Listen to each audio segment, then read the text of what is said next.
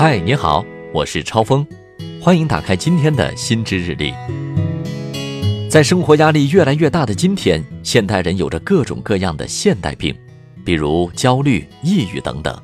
可是有一种病，也许你还没有意识到，那就是觉得自己长得丑。哎呀，我好像又胖了，又长了一颗痘痘，没法出门了。我怎么又丑了？当我们对着镜子一遍又一遍发出这样感叹的时候，有可能我们已经生病了。别急，一起了解一下这是怎样的一种病。这种病叫做躯体变形障碍，简称为躯体障碍症，是不是有点难懂呢？美国心理学家科洛夫和格尔斯解释说，这种病症主要表现在一个人强迫性的认为身体存在某种严重的缺陷，并极力掩盖或修复。而这些所谓的缺陷，大多数是想象出来的。即使缺陷确实存在，它的严重性也是被过分夸大了的。结合前面的例子，长在脸上的一颗痘痘，在躯体障碍患者眼里就是满目疮痍；肚子上新增的一丢丢肥肉，在他们眼里就丑出了天际。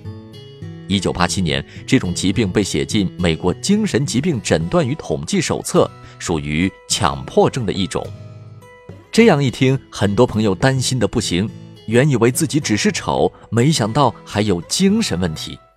稍安勿躁，就像上面介绍的，除了有觉得自己丑这个想法之外，还要满足下面这三个症状，才能确定真的生病了。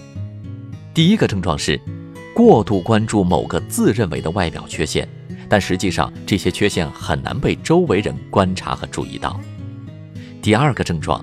病发时，为了一再确认外貌上有没有不妥之处，会有重复性的检查行为，比如不停地照镜子、反复的补妆、一直询问他人自己的形象等等；又或者是有重复性的心理活动，比如经常在心里暗暗地拿别人的形象与自己做对比。第三个症状是。患者因为过度关注自己的外貌缺陷，导致对工作、社交和生活产生了比较严重的影响。如果你在第一条或第二条症状里找到了自己的影子，不必太担心。生病的关键条件是第三条，就是这种觉得自己长得丑的想法，已经使你很难正常生活，甚至出现为自己觉得羞耻和厌恶自己的情况。通俗点说，凡事都有个度。爱美之心，人皆有之。但如果这种对外貌的担心已经让你十分痛苦，甚至忽略了生活中其他美好的方面，那就超越了这个度，成为一种疾病了。这种病症是由什么原因导致的呢？主要包括两大方面的原因：一是来源于身体内部，包括大脑分泌的差异、基因的差别和人格的差别。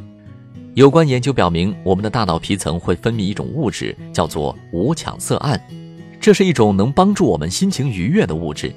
通常，这种物质在大脑皮层内的含量很高，而一旦大脑分泌异常，这种物质减少，就会触发躯体障碍症。还有遗传基因的差别。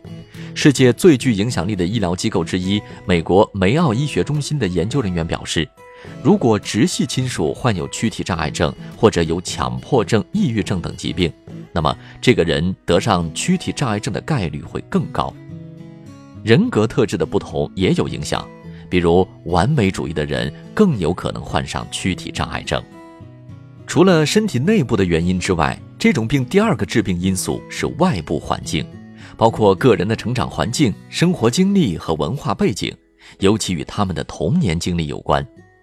如果小时有过被虐待和忽视的经历，就会更容易患病。当然，大众媒体也起着不小的推波助澜作用。在宣扬颜值及正义的今天，美与丑被赋予了超越其本身的更多含义，无形中也引导着大众对于美的畸形追求。如何医治呢？很多人说，觉得自己丑，那就整容吧。问题来了。整容能不能从根本上治疗躯体障碍症呢？并不能。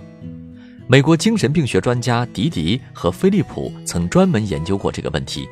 他们对通过整容来治疗躯体障碍症的患者进行了调查研究，其中只有百分之三点六的人感觉自己的病情有所改善，绝大部分的人对整容手术并不满意。这也侧面说明了为什么会有人出现反复整容、整容上瘾的情况。那么，躯体障碍症患者该怎么办呢？首先，患者要明白，这是一种精神类疾病，目前最有效的方法还是药物以及心理治疗。通过药物减少焦虑和抑郁，当然需要在专业医师指导下服用相关药物，再配合心理疏导。其次，既然无法改变，学会接受自己的容貌，通过提升气质和涵养去改变容貌。正所谓相由心生。最后，学会理性对待大众媒体和周围环境的引导，树立多元化的审美观念，因为有一种美叫做自信。